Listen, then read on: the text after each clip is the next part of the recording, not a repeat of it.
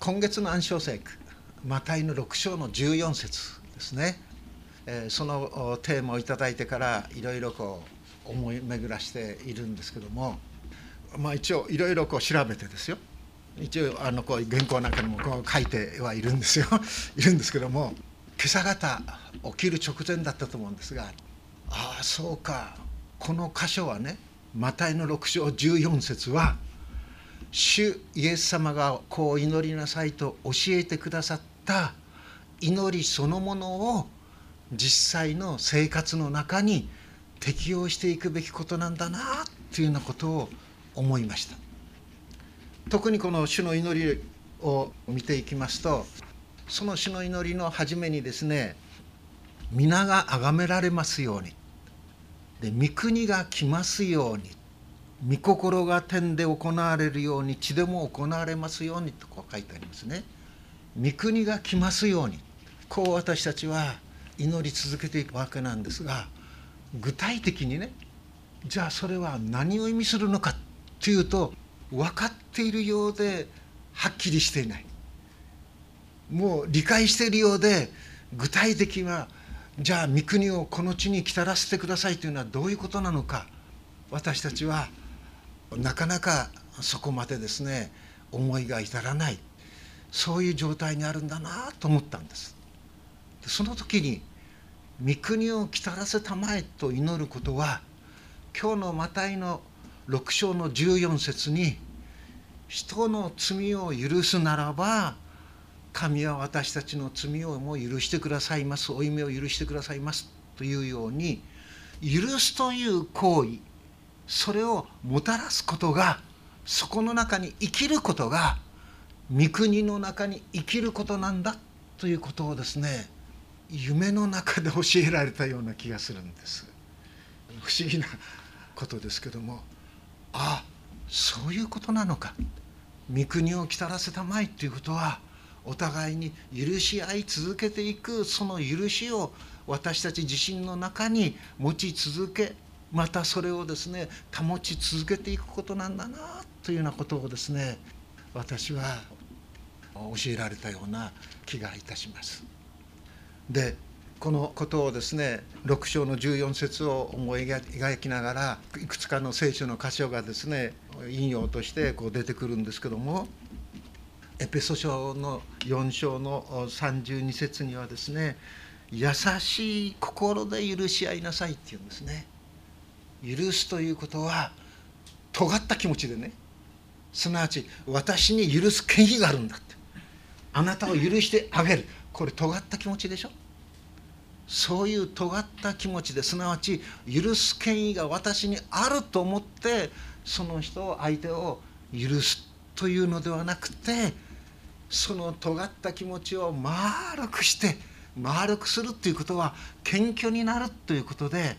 そして優しい気持ちになるということでああ私も同じ過ちを犯し犯したことがあるなというそういうですね相手の思いをしっかりと受け止めて優しい心で許し合いなさいねということだと思うんですね。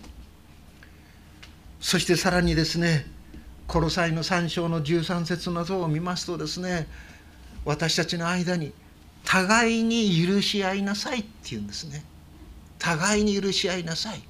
互いにそういうですね優しい心で許し合っていくそこの中に何が築き上げられていくかというならば神の国が築き上げられていくんですよ。すなわちキリスト教会が築き上げられまた強められていくんですよ。ということだと思うんですね。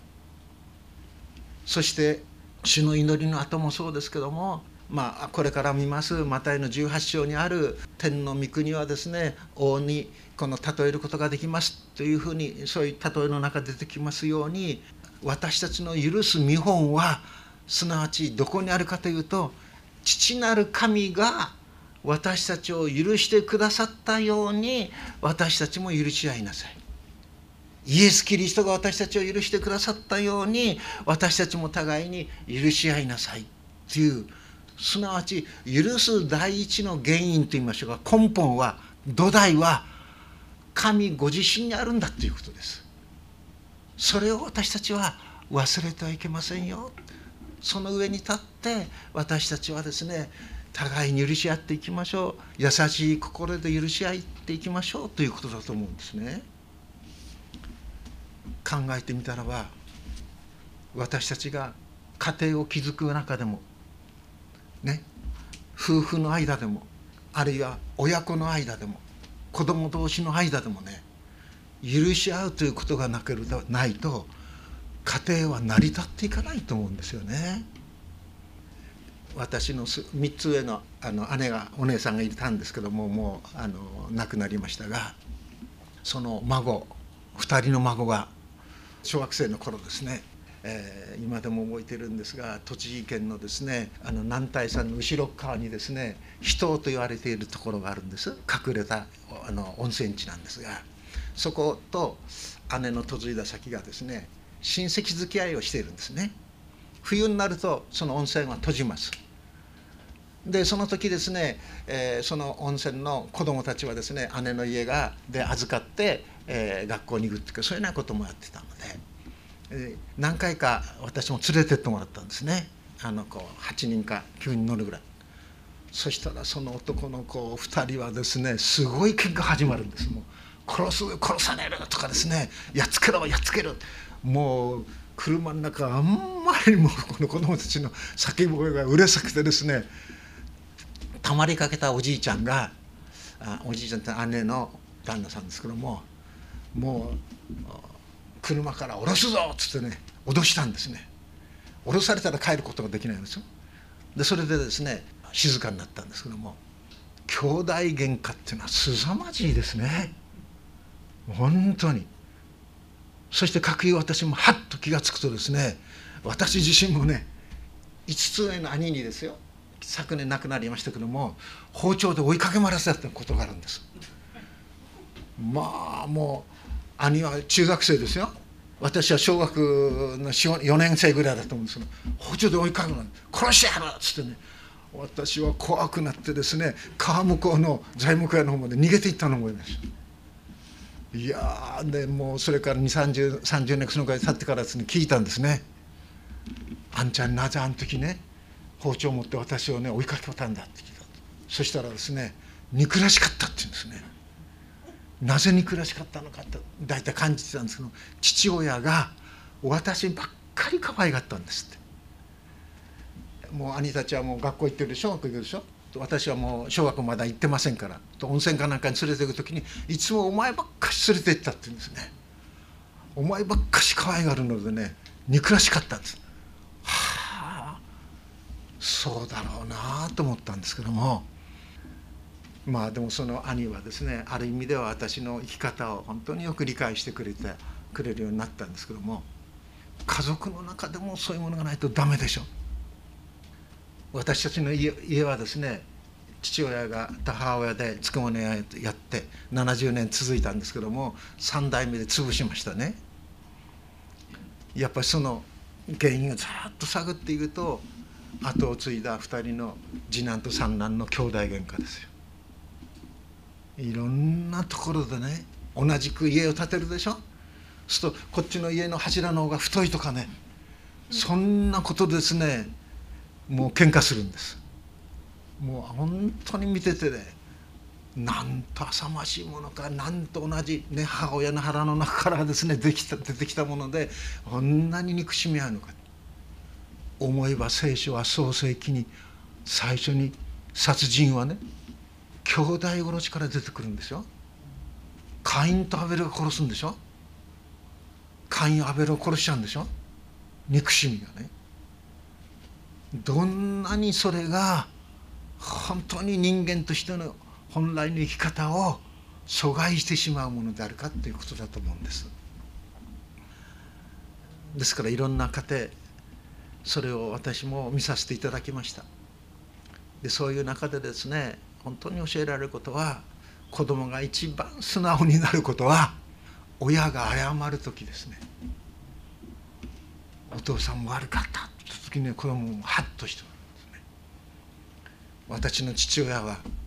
ある意味では三男坊にですね父親としてやっていけないことをやってしまったんです。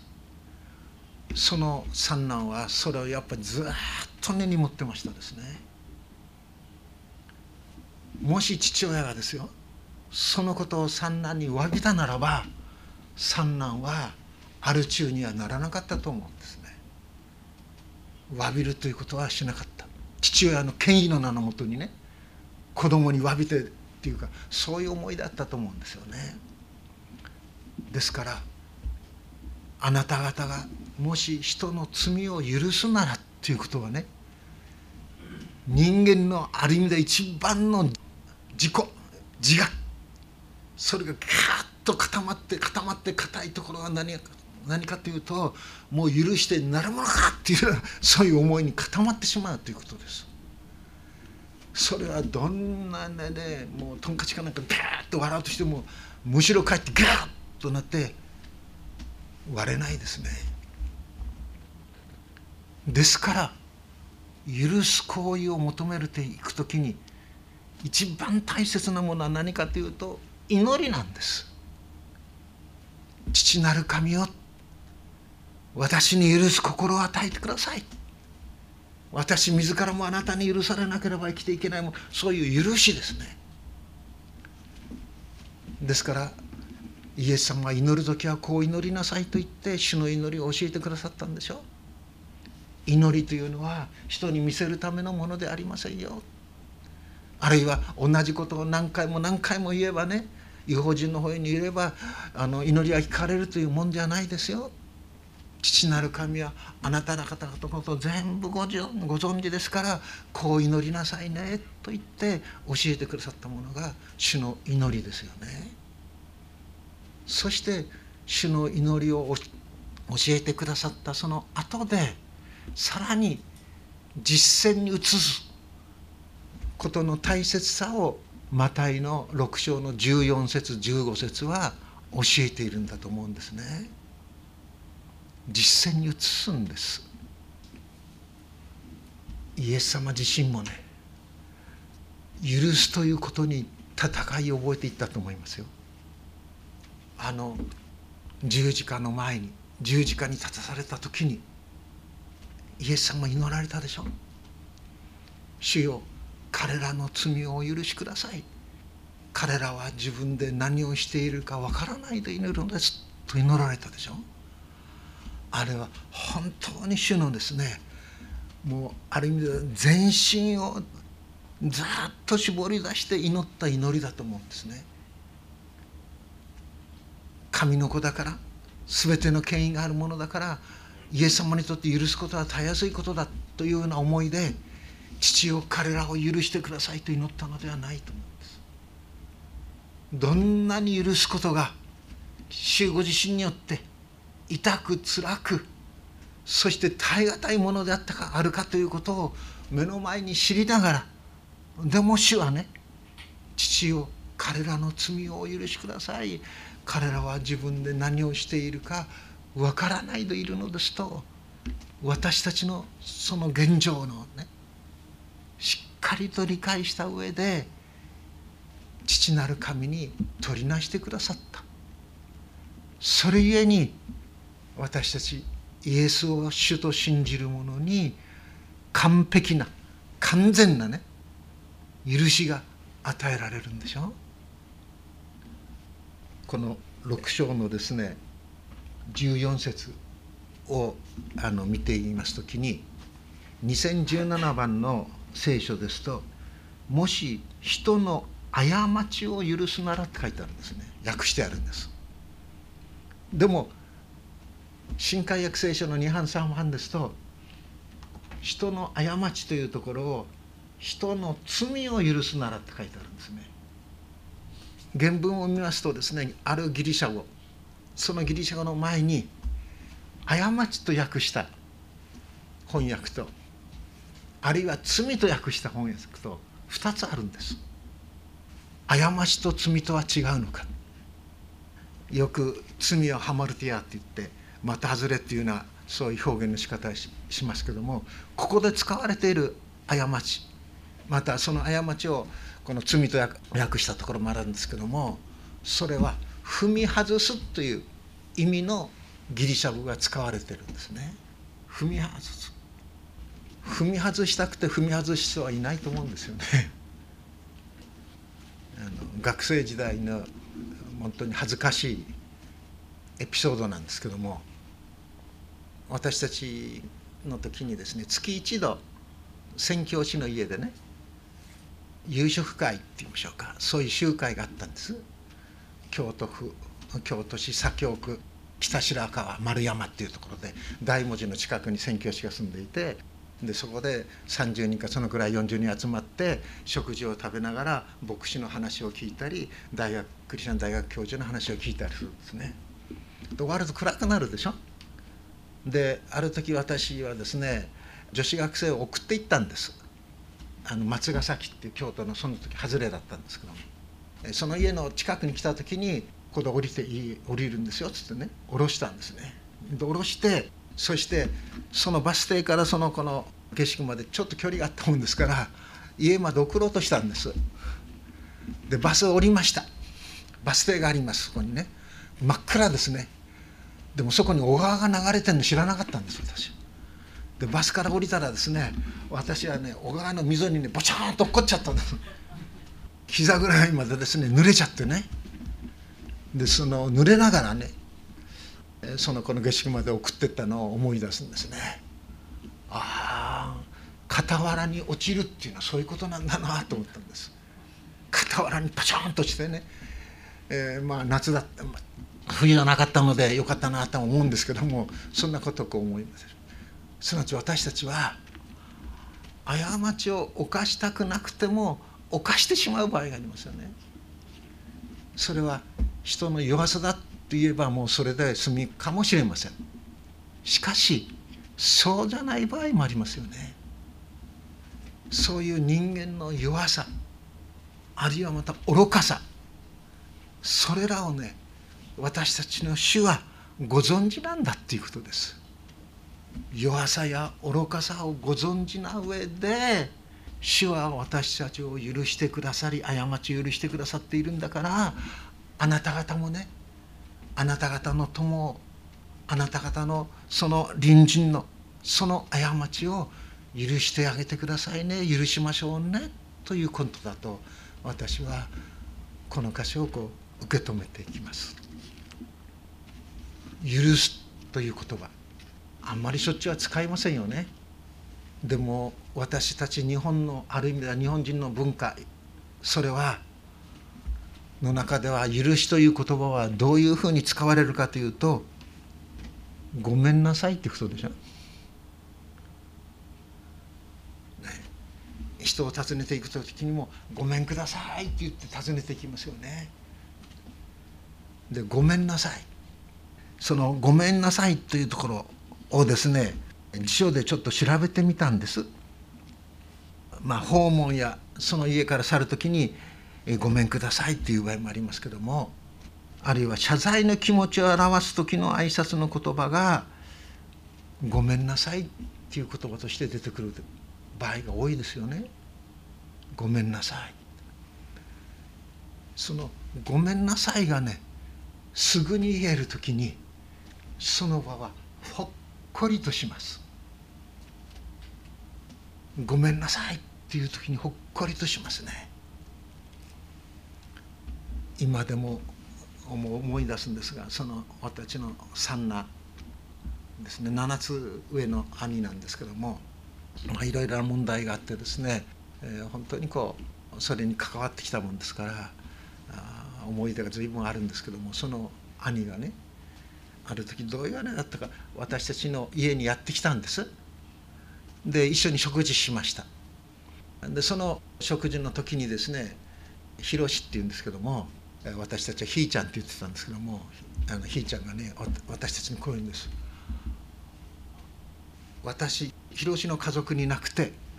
信元お前の家族にあるものは何かというと「ごめんなさい」っていう言葉だなって言ったんです。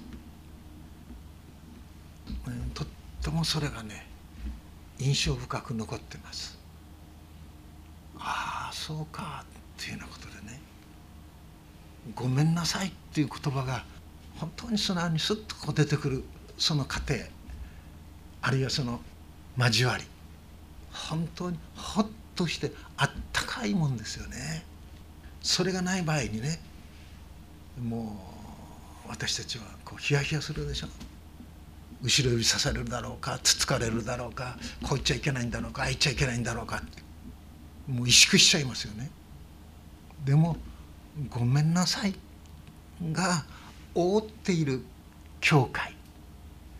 ごめんなさいでですね包まれている家庭。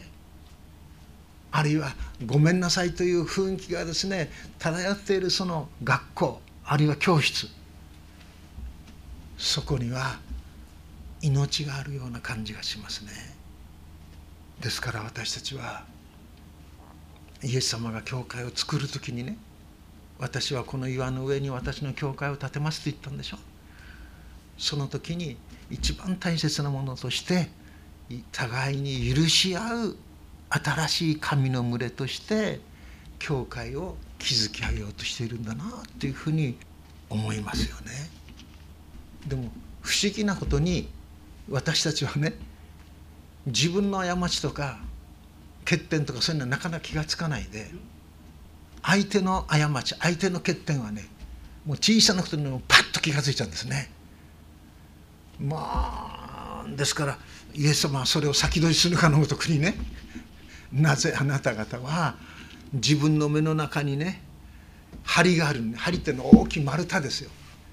大きな丸太があるのに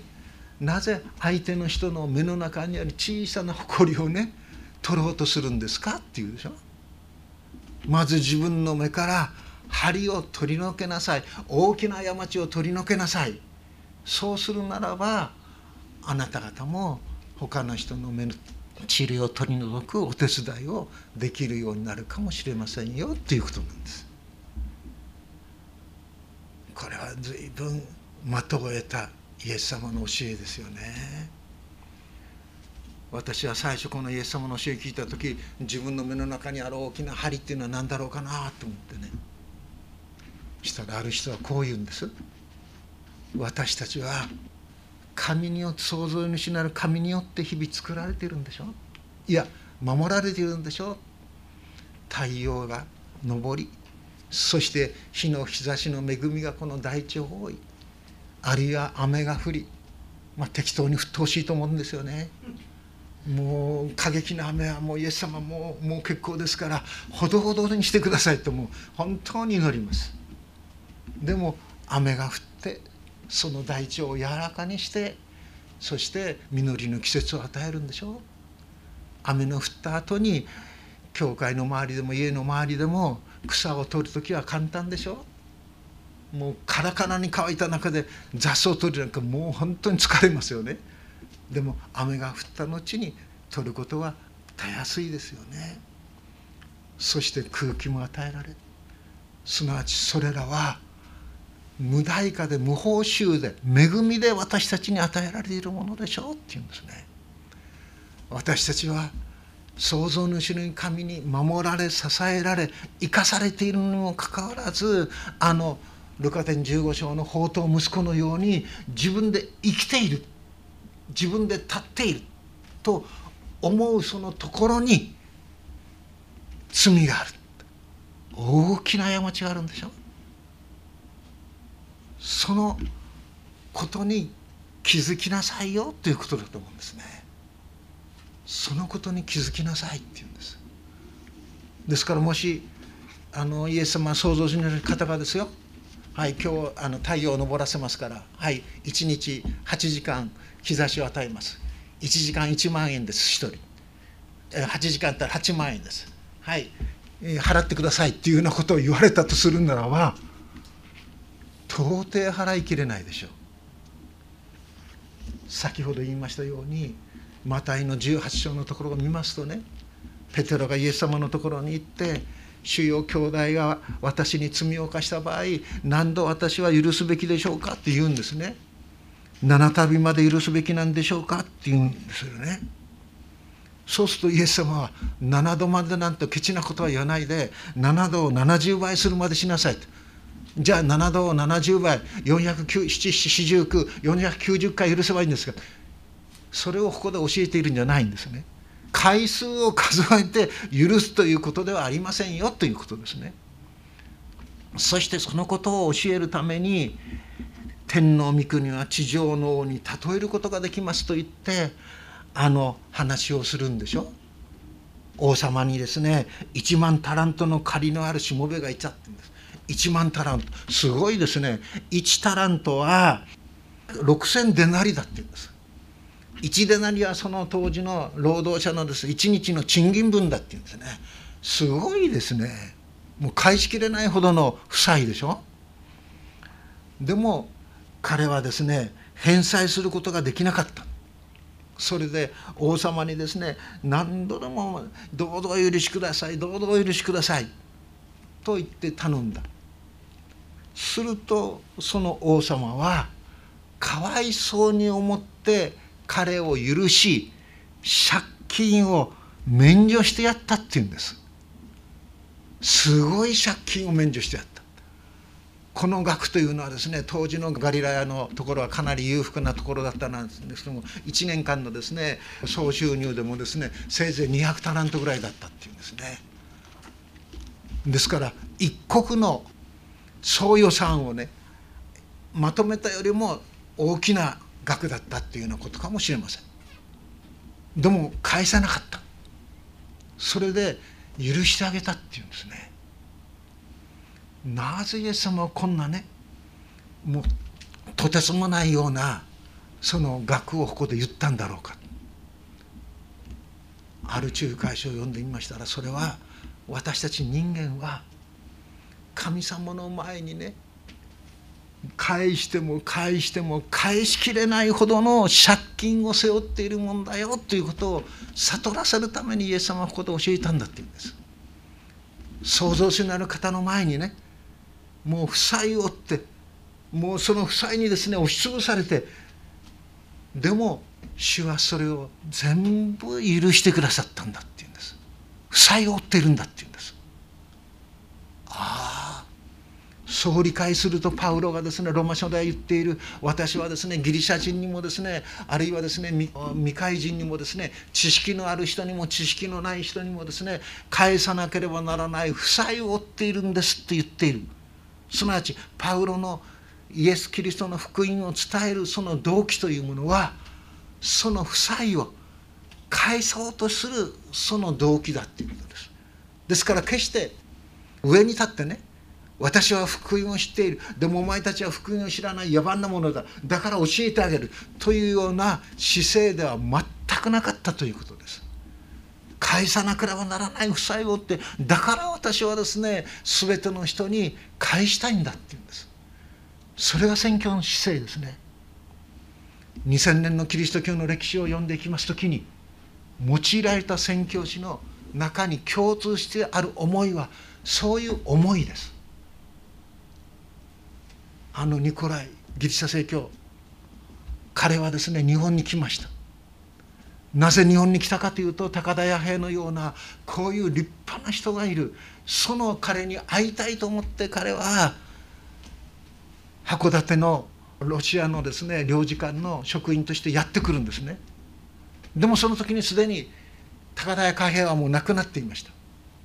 でも彼はの心にあったものは立派な日本人という思いがあったんです。ですから日本語も勉強しますね。古事記まで勉強しますね。宣教師でザビエルがね日本にやってきた時に日本の話す日本人の話す言葉を聞いてなんと穏やかななんと美しい言葉だということで日本の言葉を大切にしたんです。言葉を大切にするということはそこに住んでる人を尊敬するということでしょ。それで用いられていったんです。でもザビエルの後に日本宣教の責任を取った者はですね日本語を学ぶに従って日本語に対して何て言ったかというとこれは悪魔が作った言葉だっつったんです。もうスタートからして違うでしょ。私たちまさにですね人の罪を許すなら過ちを許すならば天の父もあなた方を許してくださいます。その言葉をずっと深めていく時に私たちは天の父に対して返しきれないほどの負債を持っている。でも主はそれを完全にパーフェクトに許してくださった。だから私たちも許すということですよね。ですからこの許すメッセージはいつもですね父なる神が許してくださったように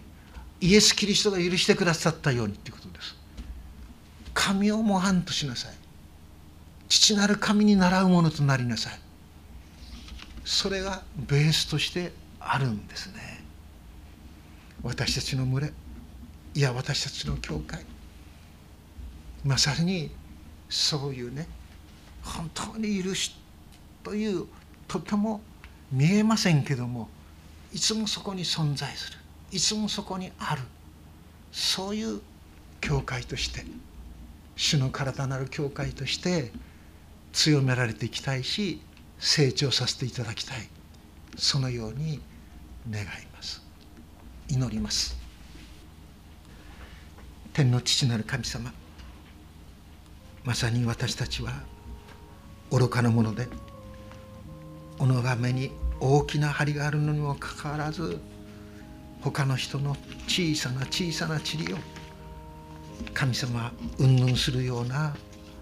見当違いをしているようなものであることを思います。でも主よあなたはこんな私たちを徹底的にパーフェクトに完全に許してくださりました。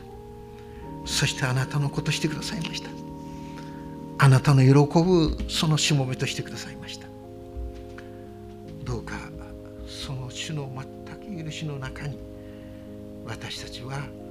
互いに支え合い互いに強め合って歩みゆく群れとさせてくださるように主イエスキリストの皆によって見舞いに祈ります。アーメン